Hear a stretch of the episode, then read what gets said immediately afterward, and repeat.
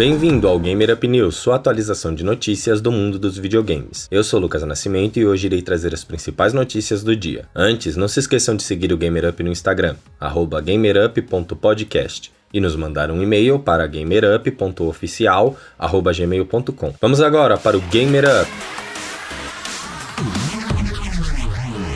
Hoje nós tivemos o evento da Square Enix, que foi bem curtinho, mas trouxe algumas novidades bem interessantes para nós.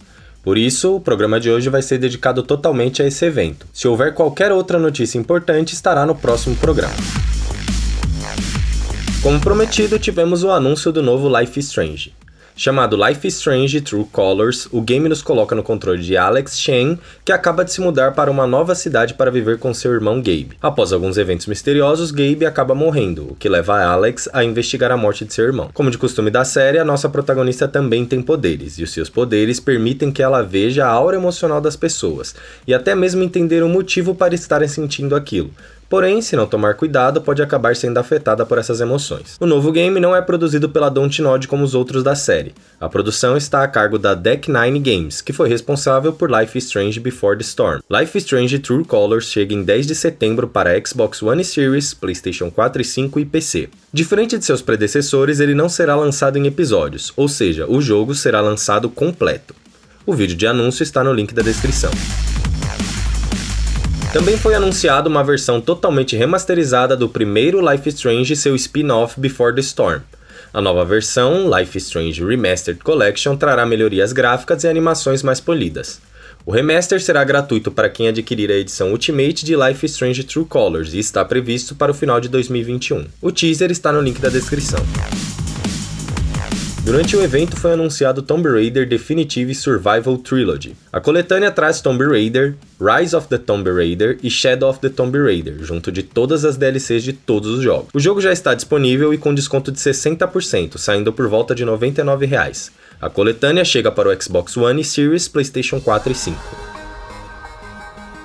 O jogo dos Vingadores também surgiu durante o evento para anunciar sua próxima DLC, War for Wakanda que seria traduzido Guerra por Wakanda, alguma coisa assim, que será focado obviamente no Pantera Negra. A DLC ainda não tem data, mas está prevista para 2021. Marvel's Avengers está disponível para o Xbox One e Series, PlayStation 4 e 5, Google Stadia e PC. O teaser está no link da descrição. Os jogos mobile também tiveram seu momento com Just Cause Mobile, Hitman Sniper Assassins e um jogo mobile de realidade aumentada de Space Invaders. Você pode conferir um vídeo de cada jogo nos links da descrição. Por fim, o último jogo a dar as caras foi Forspoken. O jogo até então só havia aparecido no PlayStation 5 Showcase no ano passado, onde surgiu com o nome Project Atia. O game recebeu um novo trailer mostrando um pouco do jogo, e vocês podem conferi-lo no link da descrição. Forspoken está previsto para 2022 para PC e PlayStation 5.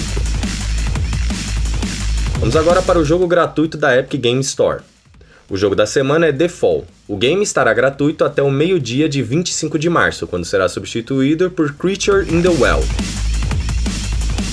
Chegando ao final do nosso programa, vamos agora para os últimos lançamentos. Ontem, 18 de março, nós tivemos Cartel Tycoon para PC, Dark Complete Edition para Switch, Jack Jean para Switch, Meglan Lord para PlayStation 4 e Switch e Marvel's Avengers para Xbox Series e PlayStation 5.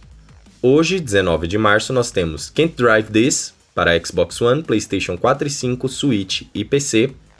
Plants vs Zombies Battle for Neighborville para Nintendo Switch e Root Film para PlayStation 4 e Switch.